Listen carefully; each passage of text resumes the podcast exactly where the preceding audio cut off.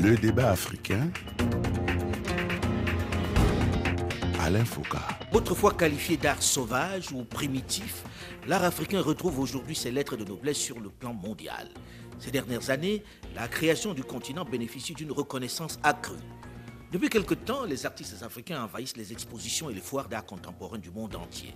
Mais ont-ils le même succès sur le continent où l'on compte toujours trop peu de fondations d'art, de galeries ou de musées? Comment se comporte-t-il sur le marché local au moment où les prix de certaines œuvres connaissent une fulgurante percée à l'international? Bonjour à tous et bienvenue dans le débat africain qui est ce dimanche à Dakar, en marge de la Biennale d'art contemporain de Dakar, l'un des plus importants rendez-vous des arts sur le continent, qui a ouvert ses portes depuis le 21 mai dernier. Plusieurs invités sur ce plateau pour évoquer leur activité. D'abord, Béa Gilles artiste multidisciplinaire installé à Paris. Second invité de ce plateau, Océane Arati, fondatrice et directrice de OH Galerie, qui est installée à Dakar au Sénégal. Notre troisième invité, Tiemoko Diara, artiste pluridisciplinaire, particulièrement intéressé par la question du métissage et des mélanges des cultures et des spiritualités. Il nous arrive du Mali, mais il vit à Bruxelles. Quatrième invité de ce plateau, Malik Ndiaye, chercheur et enseignant, conservateur du musée Théodore Monod d'art africain au sein de l'université Cheikh Anta Diop de Dakar, directeur artistique de la 14e édition de la Biennale de Dakar. Alors comment ça se présente euh, cette biennale qui démarre? Euh, Cette biennale qui démarre se présente très bien. C'est un retour en force après une annulation en 2020 à cause de la pandémie. Donc on est resté avec la même sélection pas avec les mêmes œuvres. Est-ce qu'en réalité, il y a le même engouement pour ce rendez-vous que par le passé Après cette, cet arrêt, y a-t-il le même engouement? Je pense qu'il y a beaucoup de personnes qui sont prêtes à venir à Dakar parce qu'elles attendent la biennale de pied ferme. La biennale est toujours un rendez-vous, une fête des artistes et de l'art. Donc c'est un rendez-vous la plus grande et la plus résiliente biennale à Dakar. Combien de nationalités à peu près vous recevez? On a une vingtaine de nationalités. On a 59 artistes et collectifs euh, qui sont dans des médiums euh, très différents et dans des thématiques très variées. Mhm. Donc aujourd'hui, euh, je vois ceux qui sont présents qui sont devenus, on, va, dire, des figures de cet art africain. Est-ce qu'on peut dire aujourd'hui que c'est la renaissance de l'art africain, Béa Gacha ah, Je ne sais pas si je, je pourrais utiliser ce Il n'y a pas vraiment de question de renaissance. Je pense qu'il y a une autre mise en lumière, euh, une autre manière d'aborder, en fait. C'est plutôt une l'entrée d'un marché de l'art africain dans le, pour moi, dans un système euh, plus global. Mm. Avant, il n'était pas reconnu. Avant, on avait du mal à faire entrer l'art africain sur le marché international. Qu'est-ce qui explique d'un coup cet intérêt pour l'art africain, euh, Océane? Pour vous, ça vient de quoi? Ah, Moi, déjà, je, n'aime pas le terme euh, art contemporain africain. J'ai un petit peu du mal euh, avec, euh, avec ce cloisonnement. Nos artistes sont contemporains. on ne parle pas d'art contemporain français, d'art contemporain d'européen. c'est assez peut-être.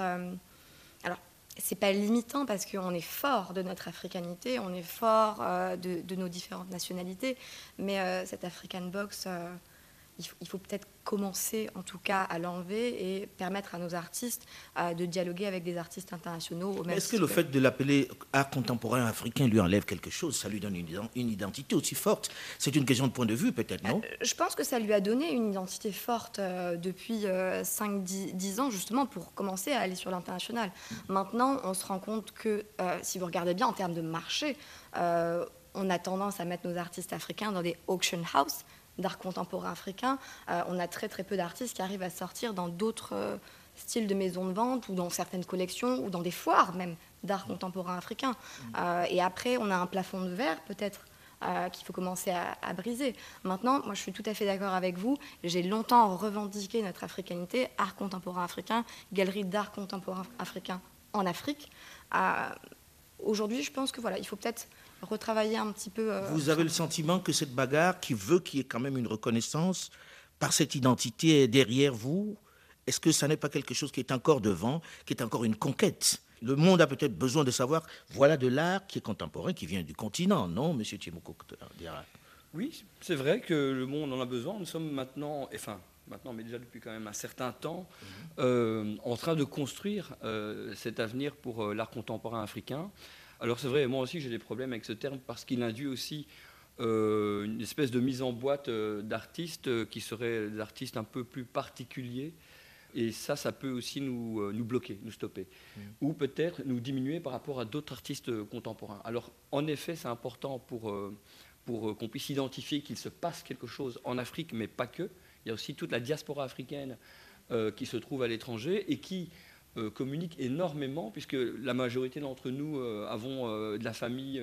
bon, moi, je, suis originaire du Mali, mais voilà, j'ai toute ma famille au Mali, et donc voilà, on fait des va-et-vient entre, entre ces pays. Nous sommes aujourd'hui à Dakar pour la, Biennale de Dakar. Les artistes, puisqu'on parle justement d'une mouvance, d'un groupe, ils se connaissent tous. Mais c'est pour ça que j'avais l'impression que ça vous rendait plus fort, plus, plus soudé, plus uni, le côté euh, de cet art africain qui va à la conquête du monde. Totalement. Hmm? Je pense, euh, parce qu'aujourd'hui, euh, l'Afrique, l'Afrique compte. Hmm. Et encore une fois, c'est. Est-ce qu'elle n'a pas une singularité, une identité particulière? C'est-à-dire que vous soyez de la diaspora ou que vous soyez sur le continent malique. Est-ce que ceux qui viennent, qui exposent, ceux que vous connaissez, puisque vous vous connaissez tous, euh, n'ont pas une identité particulière que l'on pourrait attribuer à, ben, à ce continent-là? Ce débat-là, on l'a eu dans les années 80, on l'a eu dans les années 90, on l'a eu au début des années 2000 avec euh, l'Expo Africa Remix. Ce n'est plus un débat actuel en réalité, art contemporain africain, art africain contemporain. On a tendance dans l'histoire conceptuelle et dans l'histoire des idées qui nous concernent dans le champ de l'art contemporain à ne plus la voir en réalité. On parle des artistes du continent et de la diaspora qui se rencontrent ici et ailleurs et qui produisent des, discours et, qui renouvellent leurs méthodes et leur manière de faire. Donc, je ne pense pas que ça soit important aujourd'hui pour nous euh, qui sommes dans le secteur. Cependant, au-delà de l'africanité, euh, chaque artiste a une identité conceptuelle, a une identité artistique dans la manière de forger ses formes, dans la manière de mettre en narration. Mais il est influencé par son environnement. Absolument. Un artiste, c'est une éponge. Un artiste, c'est la raison pour laquelle un artiste, on en a besoin pour nous débroussailler le chemin et pour nous montrer de nouvelles lucarnes. Tout simplement pour ramener notre conscience à un présentisme et, et à nous préserver de l'absence.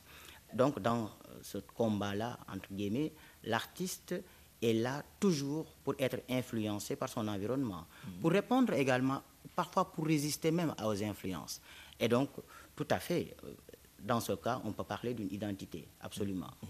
Alors aujourd'hui, est-ce que vous avez le sentiment qu'à l'international, il y a une singularité qui fait qu'on s'intéresse de plus en plus à cet art-là, qui était un peu considéré comme un art sauvage, pour utiliser un terme, qu'on écoutait à une certaine période.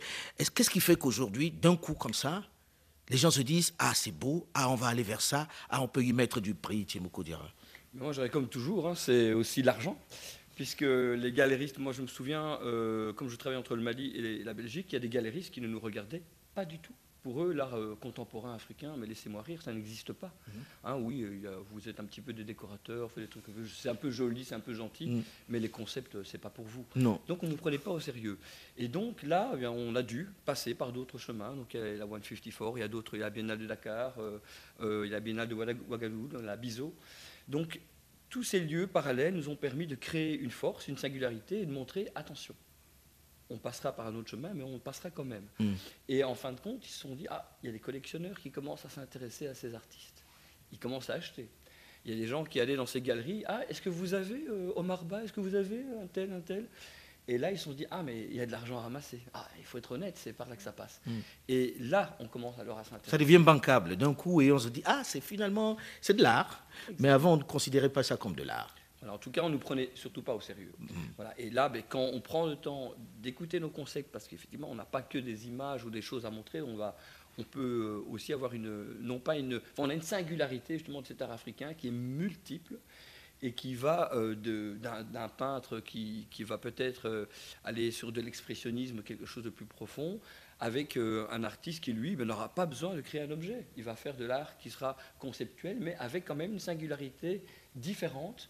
Et sans être aussi tout le temps auto-référentiel par rapport à mmh. l'art contemporain. Parce que voilà, moi je trouve que pendant un petit moment, l'art contemporain, avant qu'on ne rentre sur le terrain, on va dire, euh, a, tendance à un moment donné à, se répéter un petit peu trop, à être trop autoréférentiel. Et je pense qu'on est venu euh, amener un petit peu d'oxygène là-dedans. Hein. On, on, a ouvert les fenêtres. Je pense que c'est une des raisons aussi de cette, euh, de cet engouement pour l'art euh, contemporain africain, je vais le dire quand même, parce que et euh, parce qu'il y a quelque chose où, de ce que de ce que je peux ressentir de, de, de, commun, une sorte de lassitude en fait euh, euh, d'un- d'un- d'une expression artistique qui est trop dispersée et qui ne, ne se connecte plus au monde en fait, qui ne se Mhm. connecte plus aux autres.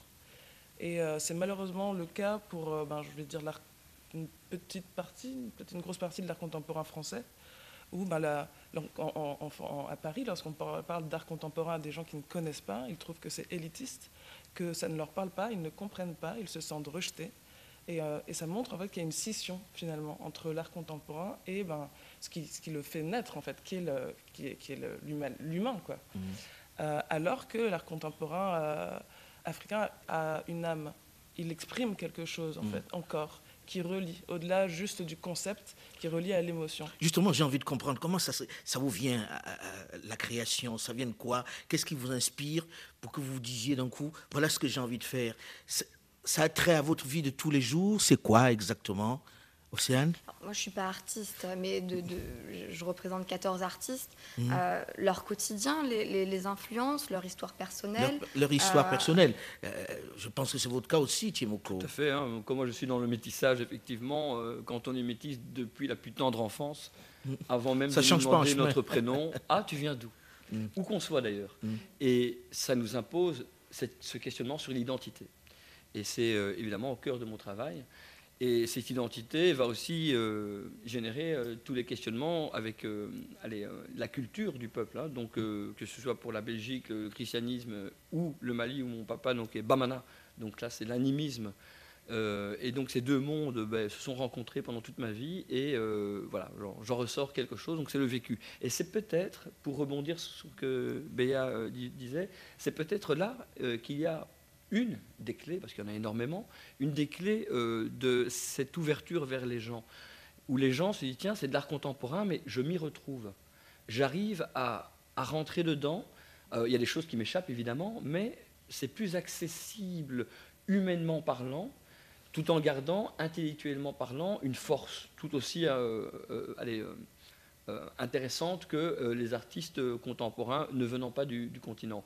Voilà. Et donc il y a peut-être là une lecture, un, point de vue qu'il faut retenir qui pourrait euh, donner une des pistes sur euh, ce pourquoi de, de l'engouement des gens aujourd'hui sur euh, l'art contemporain dit africain. Alors, j'ai écouté, pendant que euh, Océane, vous vouliez Oui, dire quelque chose. Pour rebondir là-dessus, peut-être une des raisons, c'est aussi que l'Afrique se raconte euh, aujourd'hui euh, par des acteurs qui sont sur le continent, par des institutions. Euh, je crois, Malik, là-dessus, tu pourras beaucoup plus en parler que moi. Mais il y a réellement une histoire de l'art contemporain sur le continent qui est en train de s'écrire. Euh, Alors, c'est quoi l'histoire de cet art contemporain, Je Malik pense que cet engouement ne date pas d'aujourd'hui d'abord, parce que c'est depuis les années 80. Mais ce qui peut l'expliquer également, c'est des questions structurelles. Parce que pour que l'art se développe et pour que l'art soit visible et intéresse le public, il faut des institutions qui sont des institutions de monstration. Il faudrait des revues et des magazines, il faudrait développer une critique d'art, il faudrait également de grandes manifestations culturelles, comme la Biennale de Dakar. Et quand on étudie en fait cette évolution historique, on voit que le boom des biennales, c'est surtout dans les années 80-90. La Biennale de Dakar est créée en 1990. Il y a des magazines, des revues, comme la Revue Noire qui a été créée, NKA aux États-Unis, et d'autres revues d'ailleurs qui ont été créées un peu partout en Afrique et dans ces diasporas, qui ont soutenu la présence et la visibilité de ces artistes-là. Quand s'y ajoutent maintenant des grandes expositions euh, organisées dans des institutions dans d'autres pays, Londres, New York, euh, euh, Berlin, France, euh, Paris, etc. Donc on, on- voit que ces artistes ont des plateformes de visibilité. Donc il y a pas mal de circonstances à caractère sociologique liées également aux politiques culturelles des institutions muséales qui ont participé à faire découvrir ou bien à faire rendre visible à l'extérieur, à l'extérieur je veux dire bien, les artistes du continent.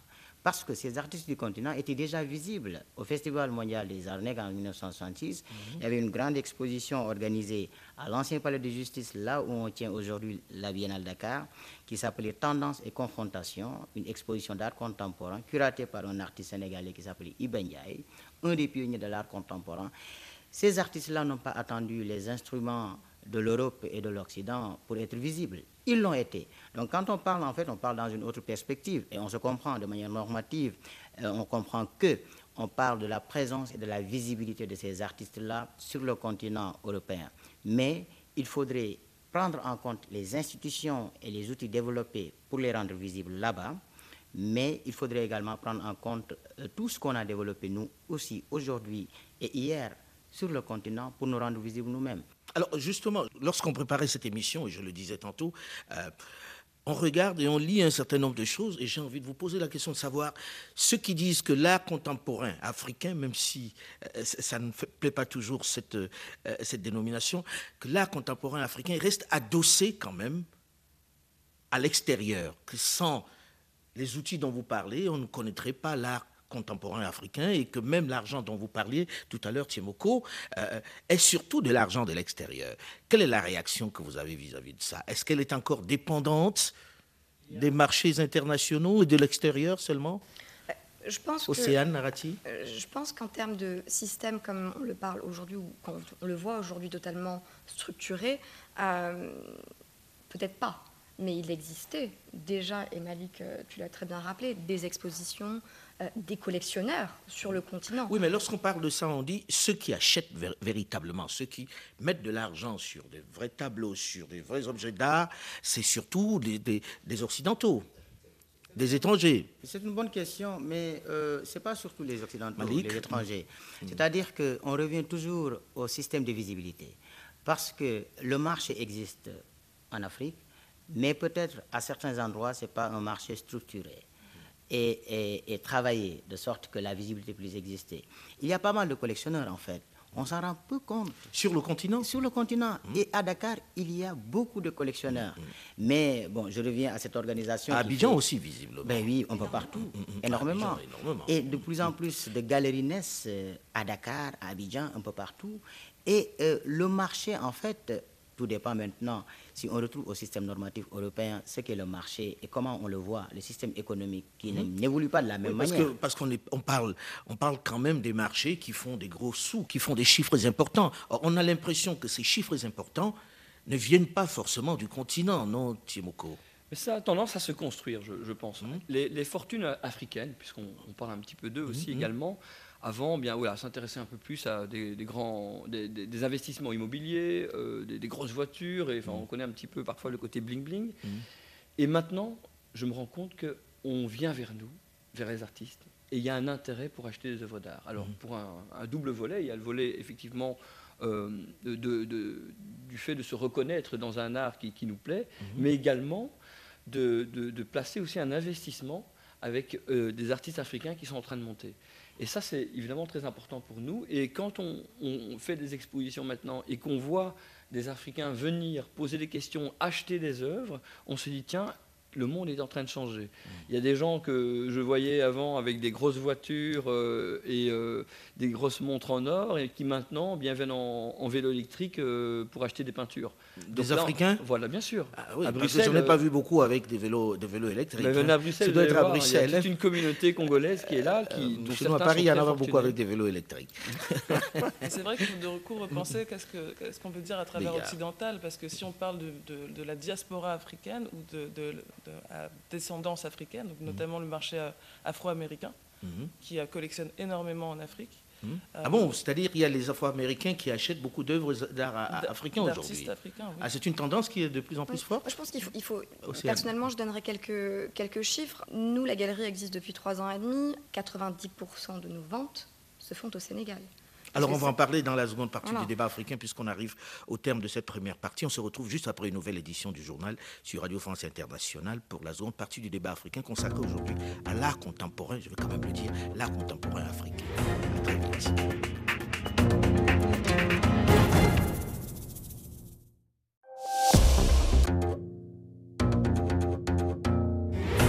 Le débat africain.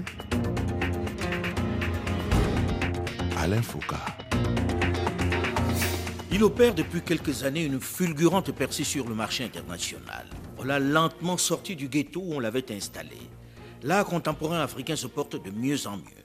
Mais a-t-il la côte sur le continent? Les Africains se passionnent-ils pour ces œuvres d'art? Bonjour et bienvenue à tous ceux qui nous rejoignent seulement maintenant dans la seconde partie du débat africain qui est ce dimanche au Sénégal en marge de la Biennale d'art contemporain de Dakar. Avec sur ce plateau plusieurs invités. D'abord, Béa Gilles Ngacha, artiste multidisciplinaire installé à Paris. Second invité de ce plateau, Océane Arati, fondatrice et directrice de OH Galerie qui est installée à Dakar au Sénégal. Notre troisième invité est Tiemoko Diara, artiste pluridisciplinaire, particulièrement intéressé par la question du métissage et des mélanges des cultures et des spiritualités. Quatrième invité de ce plateau, Malik Ndiaye, chercheur et enseignant, conservateur du musée Théodore Monod d'art africain au sein de l'université Cheikh Anta Diop de Dakar, directeur artistique de la 14e édition de la Biennale de Dakar. Voilà pour notre plateau. Alors, à la fin de la première partie, vous disiez, Océane, que la majorité de ceux qui viennent dans votre galerie, finalement, sont des Africains qui achètent pour ici. Oui, des gens qui, en tout cas, résident ici, qui peuvent être, euh, comme moi, issus de plusieurs générations euh, au Sénégal. Mais oui, il y a une nouvelle génération. Et je pense que euh, c'est un écosystème qui se construit. On a, en tout cas, nous, on essaie de faciliter l'acquisition au maximum parce qu'il y a des réalités. au Sénégal, quand vous mettez une œuvre à 2 3 000 euros, vous savez très bien que le Sénégalais moyen ne pourra potentiellement pas l'acheter parce que peut-être les barèmes de salaire sont les mêmes que depuis 1926, que la situation n'a peut-être pas évolué, que X, Y, Z. Donc vous posez un acte fort quand vous mettez certains tarifs sur le continent. Maintenant, on a des artistes qui montent on ne peut pas non plus négliger ça. Nous, la galerie, on a eu des artistes qui ont commencé, oui, avec nous, à 3 000, 4 000, 5 000, qui aujourd'hui peuvent aller à 20 000, 50 000.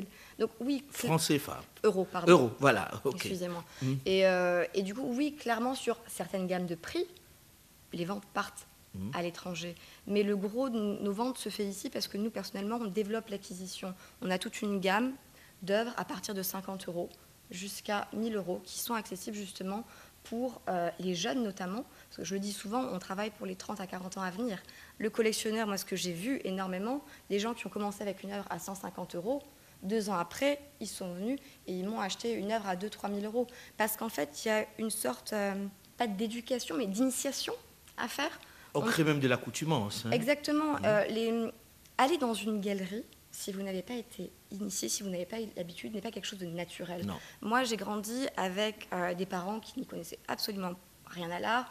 On n'avait pas de tableau à la maison, on n'allait pas en galerie, on n'allait pas au musée. J'ai rencontré l'art et la culture grâce à l'école. Euh, et ça a bouleversé ma vie de jeune fille où j'ai réussi à m'émanciper. Euh, je ferai sûrement pas et je ne serai sûrement pas ce que je suis aujourd'hui si l'art et la Les parents ont vite accepté dans votre cas Ah non, ça a été très compliqué. Oui, parce que la plupart des parents sont les premiers freins. Oui, parce qu'il n'y a pas une hein valorisation. Je vois Béa qui sourit. À la maison, ça a été difficile Ah oui, oui.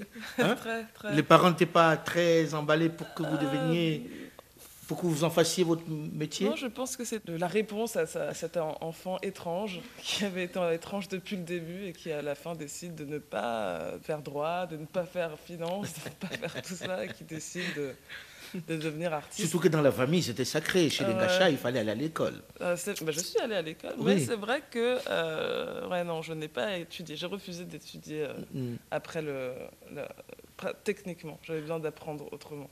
Beaucoup ça a été bien accepté chez vous Parce que c'est aussi ça le frein généralement. Quand on dit je vais en faire mon métier dans les familles africaines, la plupart, hein, et je fais partie de ceux où si mon enfant m'avait dit qu'il faisait ça, je serais un peu, un peu frileux. ça a été accepté? Oui, moi vraiment, oui j'ai envie de dire, parce que j'ai des parents qui déjà étaient dans, dans la lutte, on va dire. Déjà, quand on vit au Mali qu'on est Bamana. Et qu'on se dit, ben, moi je suis animiste et pas musulman. Mhm. Hein. donc Bamana qui veut dire déjà celui qui refuse. Absolument. Hein. et donc euh, mon père représente vraiment bien euh, le, le Bamana. Mhm. Et euh, il faut se remettre un petit peu dans le contexte de l'époque, puisque mes parents ont vécu une partie de leur vie en Belgique. Euh, ma maman était la fille d'un huissier en chef au Sénat euh, à Bruxelles. et euh, se retrouver dans ces années-là, dans ce milieu-là, au bras d'un Malien, c'était quelque chose de très compliqué. Et donc, on se doute qu'elle avait un sacré tempérament. Absolument. Et que forcément, quand le, petit, le petit Diaraké a dit Moi, je veux être artiste, elle a dit Vas-y, mon fils, mais va mm. jusqu'au bout. Ah, mais ça, c'est pas commun. Je suppose que Malik, quand vous avez dit c'est quelque chose qui m'intéresse. Les parents se sont dit, tu ferais mieux de faire euh, des études autres que celles-là, non? On dit souvent que les critiques d'art, c'est des artistes ratés. Moi, je peux dire que je suis très fier d'avoir été un artiste raté parce que j'ai commencé par l'art, en fait. J'ai commencé par être dessinateur et peintre, mais euh, euh, j'ai eu beaucoup de personnes dans ma vie qui m'ont posé la même question. Qu'est-ce que vous faites comme étude? Histoire de l'art. La première question qui se pose, c'est c'est quoi histoire de l'art? Et j'ai rencontré euh, ces, ces, ces déboires plusieurs fois au Sénégal. On dit fais, fais du droit, j'en sais rien, fais, Mais non, euh, deviens ar- ingénieur, architecte, ce, que est- tu veux. ce- Mais... Ce qui est contradictoire, c'est qu'on ne peut pas comprendre qu'un jeune puisse euh, trouver les moyens de partir en France pour continuer ses études, parce que j'étais en lettres modernes ici à l'université. Il n'a rien à faire. Il n'a pas fait droit, il n'a pas fait économie, ni, ni communication, qui à l'époque était très commun, mais histoire de l'art. Bon, ça, c'est déjà bizarre.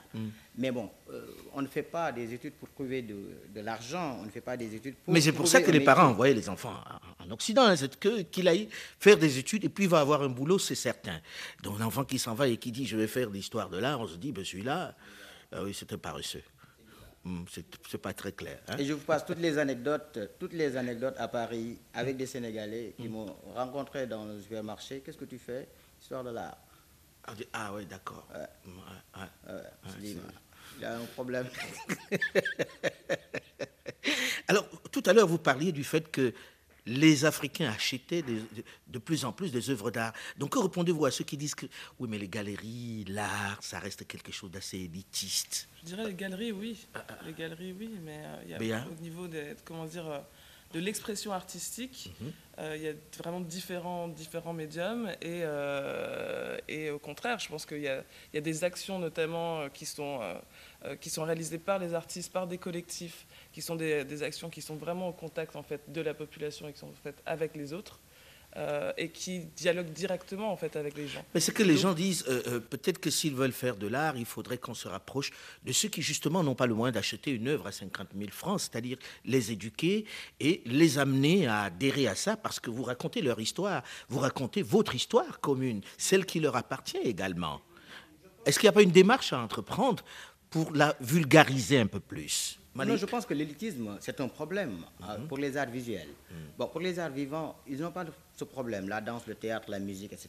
Mais Mhm. les arts visuels, le musée a toujours été une église, une cathédrale. Mhm. Les, les galeries, aujourd'hui, même si vous, si vous ouvrez les portes, euh, tout le monde n'y va Non, pas. non.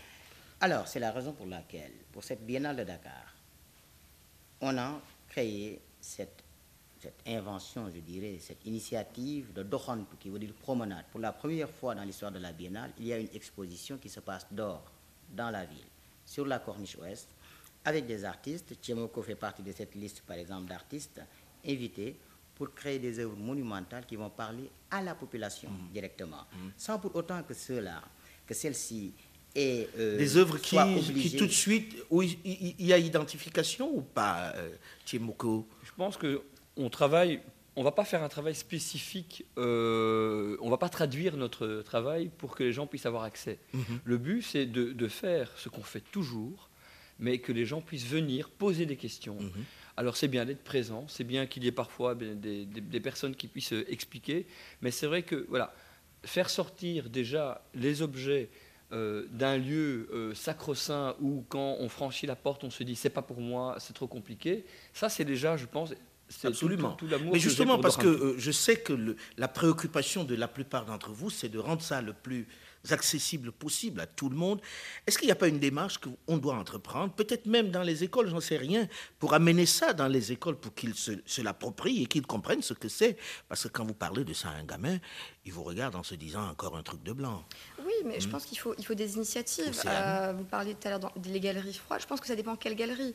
En tout cas, nous, euh, à OH, euh, on a un programme de médiation. Vous avez des médiateurs qui sont là dès que vous rentrez. Comme je leur dis, moi, je, je, je connais la première expérience que j'ai eue en tant que jeune femme qui est rentrée dans une galerie. J'ai été tétanisée. Euh, J'y connaissais absolument rien. Il n'y a personne qui est venu euh, me, di- même me Puis dire généralement, c'était pour pas montrer qu'on est un ignorant et donc ça aggrave un peu les choses. Oui, mais surtout que, en fait, je pense que non, il faut absolument pas. Ce que je dis toujours aux gens, il faut dire quand vous savez pas. Euh, ou dans des Mais est-ce que la sont- porte d'entrée véritable, ce n'est pas l'école? Ce n'est pas aller dans les écoles? Non, ouais, je, pense, euh, je pense que c'est vraiment la base en fait de, de l'éducation à, à, on va dire de la sensibilisation à ce langage en fait qui est là parce que c'est quelque chose que je dis même encore, que en tout cas que je trouve et que je dis encore aujourd'hui, finalement, c'est juste apprendre un nouveau langage. Mm. Un langage qui est plus visuel, qui est, plus, qui est, émotionnel aussi, comme la musique, comme le cinéma, mm. mais euh, qui a d'autres canaux en fait d'entrée. Et l'idée, c'est d'ouvrir ces canaux-là. Alors, euh, c'est un travail. Et bien sûr, les enfants, d'ailleurs, sont les plus réceptifs naturellement à, l'art. Et puis ça démarre tôt. Ça démarre tôt parce que dans la plupart des écoles, en tout cas, je pense que je suis le plus âgé ici sur, euh, sur ce plateau, donc ça ne fait pas de débat. Euh, à notre époque, on apprenait la musique à l'école, on apprenait le solfège à l'école et ça devenait tout à fait naturel. Et on a vu les résultats avec la plupart des artistes qu'il y a eu dans cette, de cette génération-là et celle de mes aînés. Mais nous, on n'apprenait pas l'art. Est-ce que ce n'est pas le moment aussi d'introduire ça? Vous, Malik, qui est universitaire, d'introduire ça plus bas? Auprès des enfants pour qu'ils comprennent ce que c'est, que ça ne reste pas quelque chose d'étrange. Cela existe, cela existe déjà, mais la manière dont c'est fait, euh, je pense qu'il faudrait la revoir parce que, euh, par exemple, au collège, moi je me souviens bien, on faisait une matière qui s'appelle dessin. En réalité, même c'est frustrant pour le professeur, parfois, parce que c'était une valorisation artistique, c'est une initiation à l'art dans tous ses états, mais c'était sous-valorisé même dans la notation, en fait. Et c'était une option. Hmm. Donc, beaucoup une option. Ce n'était pas. une matière qui était obligatoire. Il, faut mieux l'organiser, en fait. Il faut hmm. mieux la structurer. Et il faut une politique à l'école qui soit plus vivante.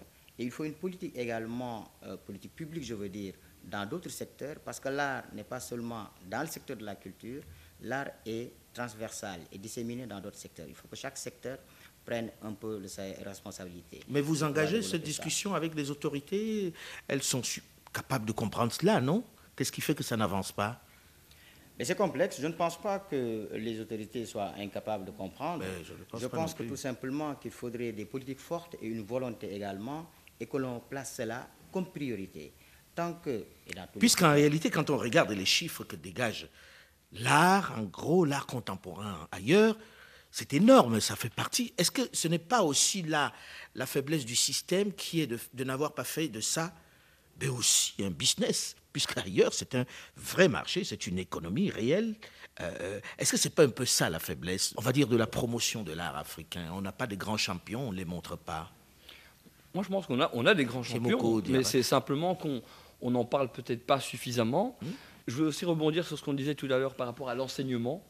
Alors c'est important évidemment, je suis enseignant aussi en plus d'être artiste, euh, donc j'enseigne aussi euh, euh, l'art.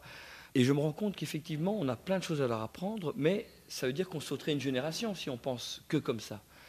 Il y a aussi toute cette génération qui est là, qui ne va plus à l'école et qui doit, qui maintenant est confrontée à l'art.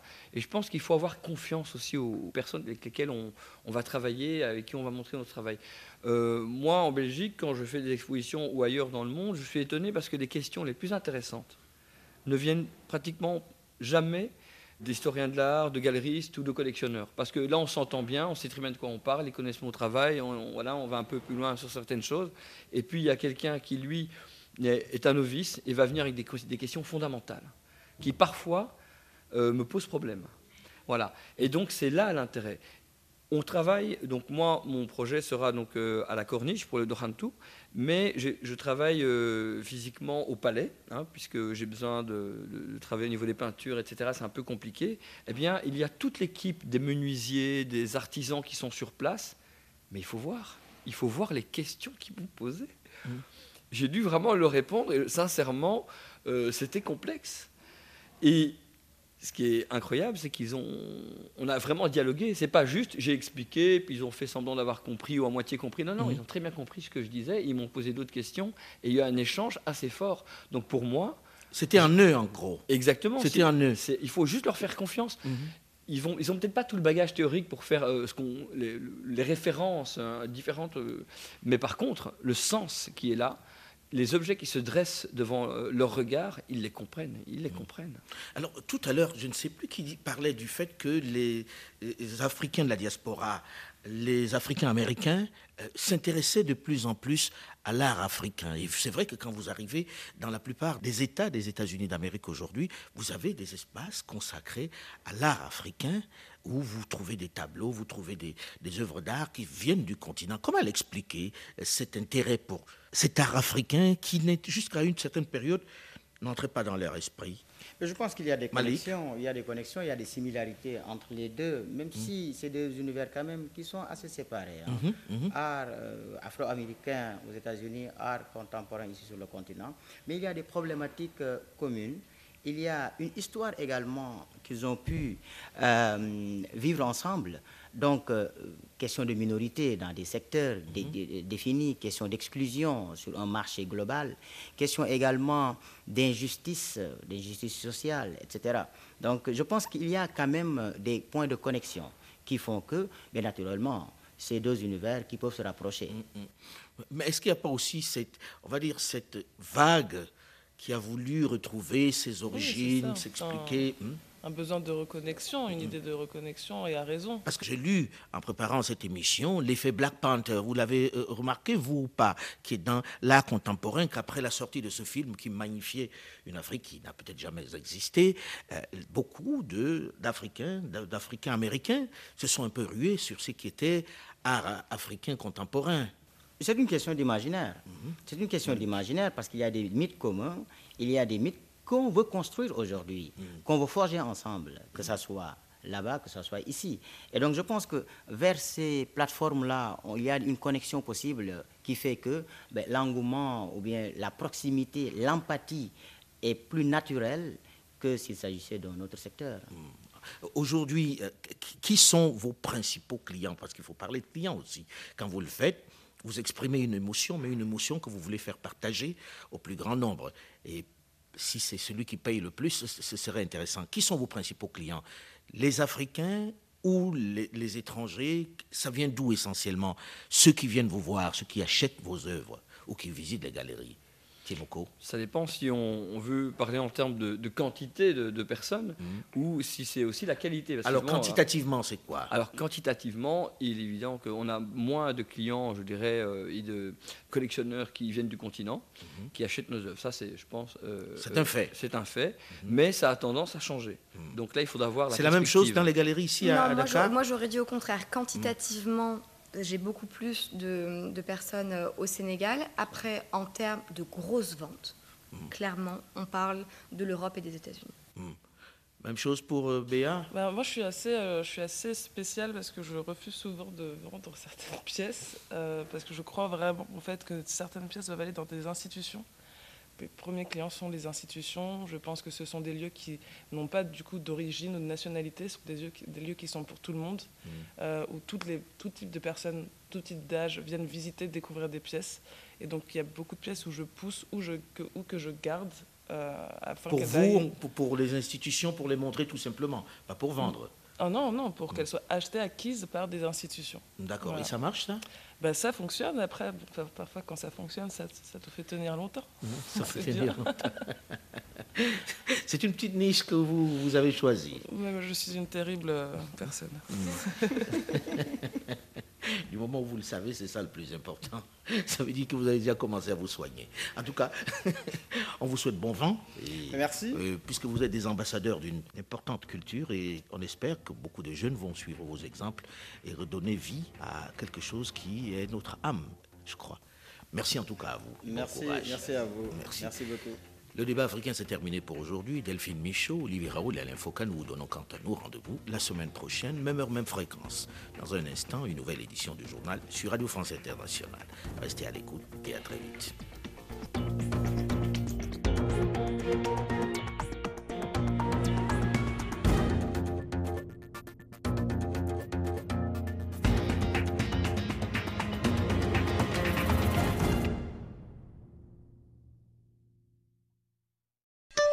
Géopolitique.